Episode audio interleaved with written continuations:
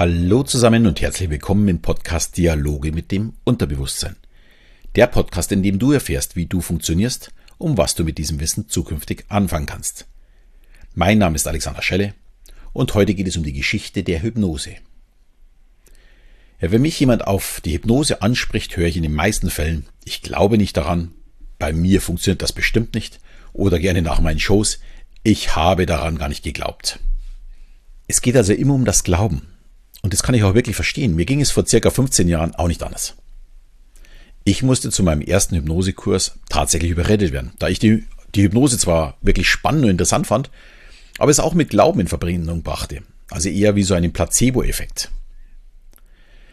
Ja, und erst als ich mich als Analytiker intensiv dann damit beschäftigt habe und eben nicht nur die Resultate, sondern auch die Herkunft verstand, war für mich klar, Hypnose hat überhaupt nichts mit Glauben zu tun. Ja, und lange Zeit hatte auch die Wissenschaft daher ja eher Probleme damit. So dass in Deutschland die therapeutische Hypnose erst seit 2006 anerkannt ist, also gerade mal seit 15 Jahren. Das ist zum einen natürlich wirklich traurig, da uns da viele Länder voraus waren, aber in einer gewissen Weise auch verständlich, da Hypnose in der Wirkung ja nicht so leicht zu erklären ist wie ein Antibiotikum, wo man vielleicht eine Veränderung in einem Reagenzglas beobachten kann oder nachweisen kann. Ja, und daher mache ich heute auch mal einen Ausblick in die Vergangenheit. Da dieses Wissen ja vielen Menschen hilft, zu verstehen, dass Hypnose kein ja, dummer Bühnengag ist oder sowas, sondern seit mindestens zweieinhalbtausend Jahren benutzt wird.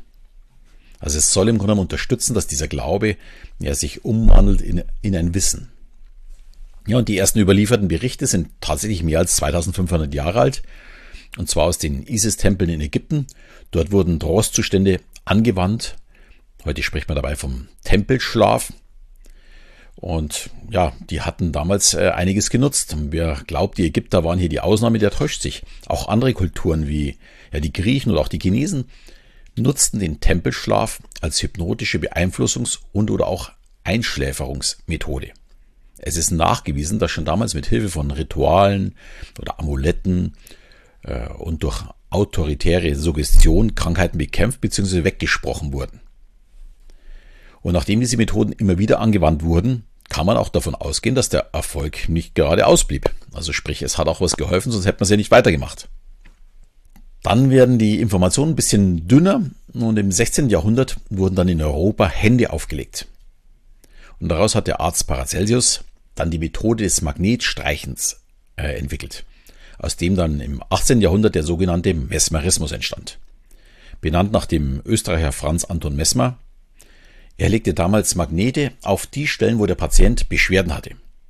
Und die Idee von ihm dahinter war, es soll die ganze positive Energie des Körpers an diese Stelle gebündelt werden. Sprich, der Magnet saugt dieses Positive genau an dieser Stelle an. Und damit natürlich auch helfen soll und heilen soll.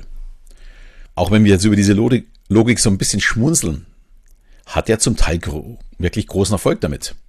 Die Schmerzen verschwanden oftmals schlagartig und auch wenn seine Erklärungen ja aus heutiger Sicht mh, hm, wirklich lustig sind und sagen wir mal Humbug waren, er hatte Erfolg damit. Aber in der akademischen Fachwelt wurde er trotz seines Erfolges nicht ernst genommen. Die Ergebnisse konnten einfach nicht wissenschaftlich belegt werden. Übrigens ist der Begriff Mesmerismus hat im Englischen bis heute überlebt. To mesmerize bedeutet noch heute im Englischen so viel wie jemanden zu hypnotisieren. Das ist wirklich spannend. Bei uns gibt es ja diesen Begriff eigentlich gar nicht mehr. Im 19. Jahrhundert kam dann James Braid der heutigen Sicht auf die Hypnose deutlich näher. Er beschäftigte sich mit dem Mesmerismus und verstand, es war nicht die Energie des Magneten, sondern die Augenfixation auf diesen.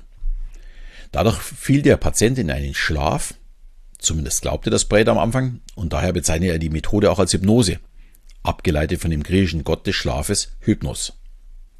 Braid selbst erkannte allerdings noch zu Lebzeiten, dass es gar kein Schlaf ist, sondern ein Trostzustand zwischen dem Schlaf und dem Wachzustand.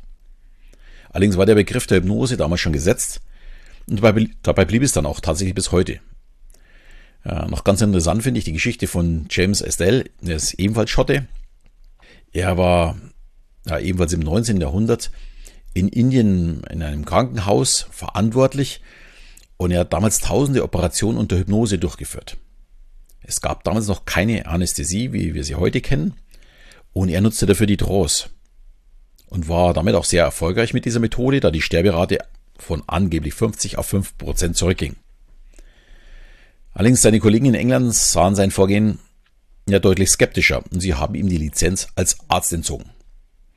Innovationen waren scheinbar auch in der Vergangenheit ja nicht immer gewollt. Ja, so ist es, wenn man was Neues macht.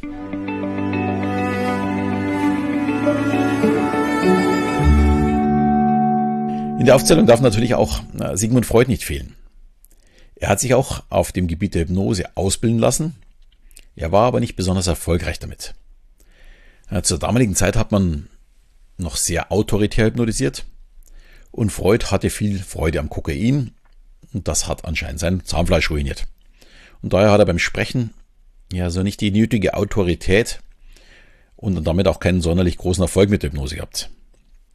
Und er hat viele Gründe gefunden, warum die Hypnose nicht funktioniert und hat das dann für sich passend, den Spieß umgedreht, so entwickelt, äh, nämlich die Sprechtherapie. Jetzt musste nicht mehr er, sondern sein Patient sprechen.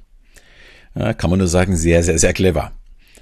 Ähm, hat aber so ein bisschen ein, er hat die Hypnose so ein bisschen zurückgeworfen, gerade im, im Ende 19. Jahrhundert, Anfang 20. Jahrhundert. Er hat es so einen kleinen Knick in Europa bekommen.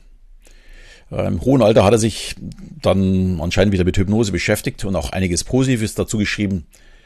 Aber irgendwie ja, hat die Hypnose anscheinend zu Freud nicht so richtig gepasst. Ja, die interessanteren Personen im 20. Jahrhundert waren daher ja, auch zwei Amerikaner. Zum einen Dave Ellman, der sehr, sehr autoritär die sogenannte Blitzhypnose entwickelt hat und diese als Showhypnose gezeigt. Und nach einer Show für Zahnärzte wurde dann eben gebeten, ob er sie denn nicht ausbilden könnte. Und ab da hat er dann tausende Ärzte und Zahnärzte mit seiner Methode der Blitzhypnose ausgebildet. Und seine Methoden werden auch heute noch in, den, in der Showhypnose genutzt. Und wer schon mal in einer meiner Shows war, hat vielleicht auch schon eine Vorstellung dazu, äh, ja, wie so etwas abläuft. Aber noch sehr, sehr autoritär. Total gegensätzlich dazu war der Ansatz von Milton Erickson. Er erkrankte schon in jungen Jahren, ich glaube so mit 17, an Kinderlähmung, hat glaube ich dreimal Kinderlähmung bekommen. Man kann sich vorstellen, äh, seine körperlichen Probleme waren wie schon bei Freuds Sprechproblem ein Hindernis für eine autoritäre Hypnose. Sprechen allerdings konnte Erickson hervorragend und daher ging Erickson den Weg über indirekte Suggestion und antiautoritäre Hypnoseeinleitung. Und er öffnet damit ganz neue Möglichkeiten, die in die moderne Psychotherapie dann ja langfristig eingeflossen sind.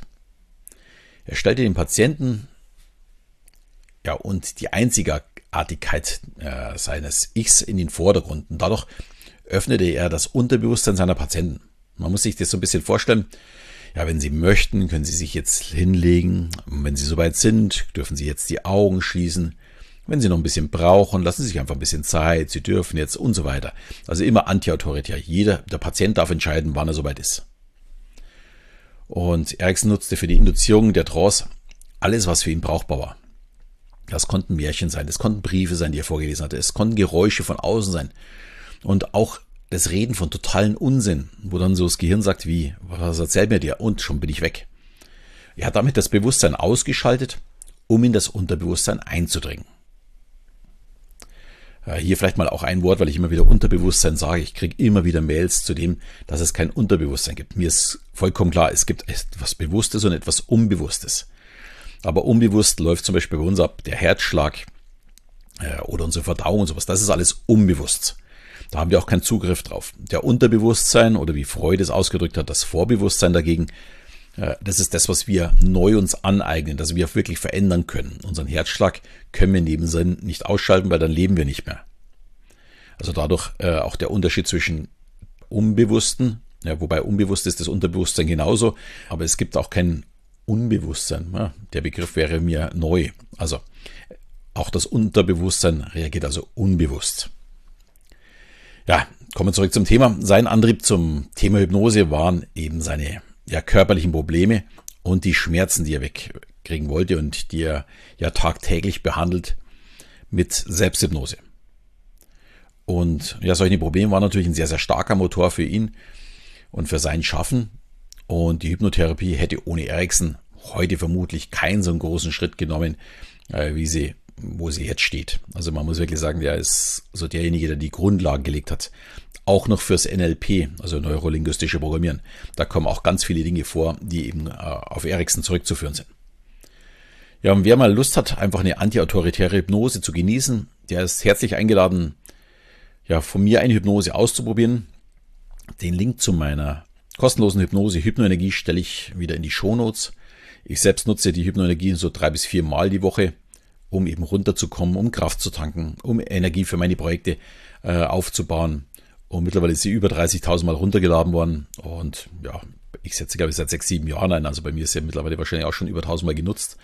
Und ich hoffe auch, dass sie von denjenigen, die sich runterladen, auch wirklich fleißig genutzt wird. Ja, ich hoffe, die Folge hat dir gefallen. Es hat dir ein bisschen die Augen geöffnet, was eigentlich die Hypnose ist. Dass es nichts Neumodisches ist, nichts, was von der Bühne runtergekommen ist, sondern ganz im Gegenteil, äh, es wurde für Shows genutzt, sondern es ist, hat eine lange, lange Tradition und es geht einfach darum, dass wir etwas verändern können, wo wir sonst normalerweise keinen Zugang dazu haben. Und wenn das Thema für dich spannend war, würde ich mich natürlich sehr freuen, wenn du meinen Podcast auch mal vielleicht mit Freunden teilst, auch würde ich mich weiterhin freuen über jede 5-Sterne-Bewertung oder äh, über eine schöne Rezension in deiner Podcast-App. Und in diesem Sinne verabschieden wir wieder bis zum nächsten Mal, wenn es wieder heißt Dialoge mit dem Unterbewusstsein.